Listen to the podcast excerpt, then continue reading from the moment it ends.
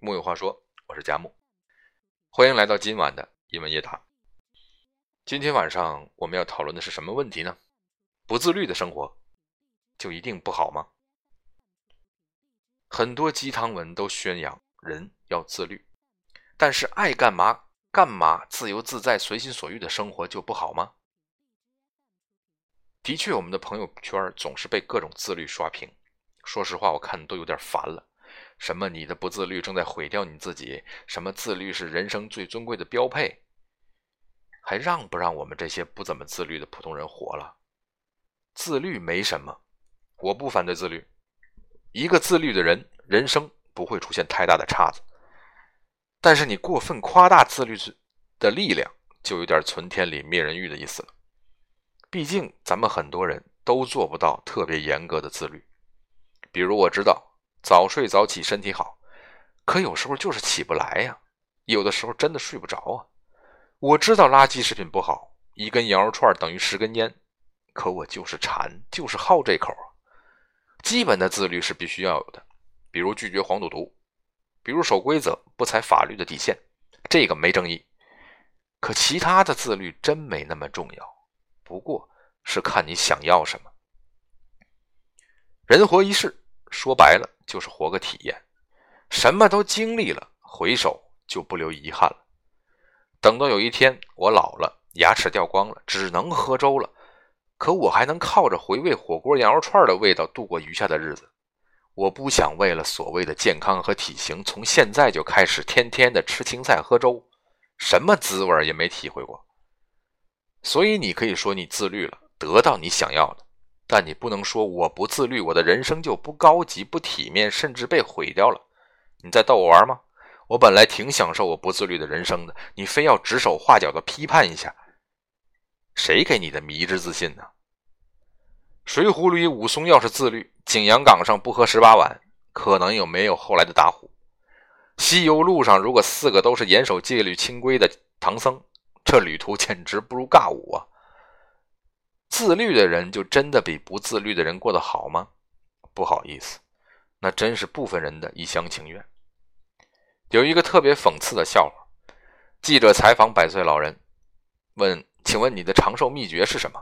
回答说：“不抽烟，不喝酒，不生气。”正在这时，隔壁摔东西的东西之声大作，有人大骂不止。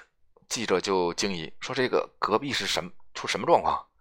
百岁老人是这么回答的：“别紧张，那是我爸爸。每当他找不到烟酒时，就会大发脾气。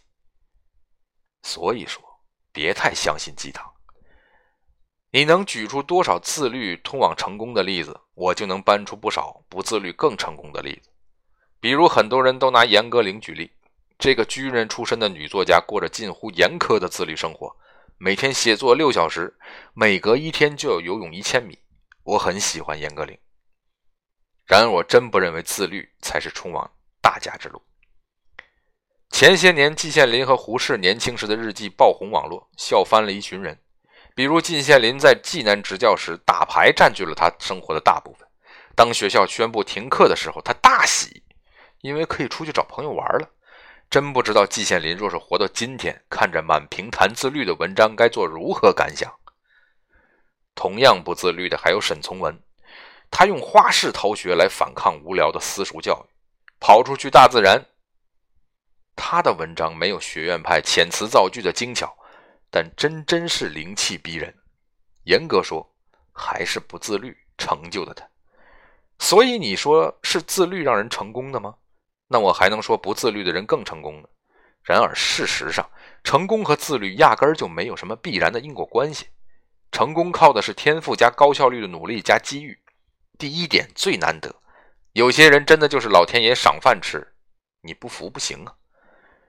至于自律不自律，说实话，真不是一个人的意志品质问题那么简单，大多数时候是性格问题。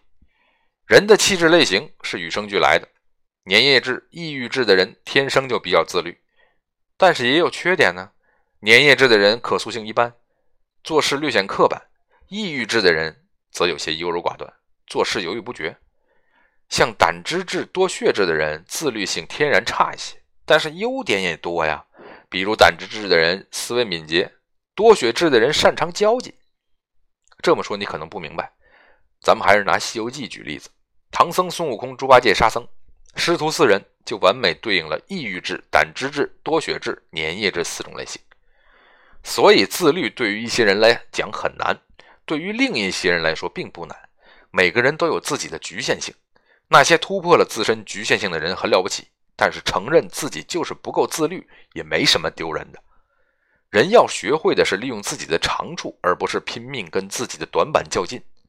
我很难想象一个自律的孙悟空是什么样子，也不知道一个每天坚持伏案写作的季羡林还是不是一个有趣的老头。谁的人生也不是范本，你享受你自律的人生，我享受我不够自律的人生。咱们互不干涉，不洗脑，好吗？别强迫一个天生浪漫、追求自由的人去自律，那跟把鸟关在笼子里有什么区别？鸟，它们天生就属于天空。木有话说，我是佳木，咱们明晚再会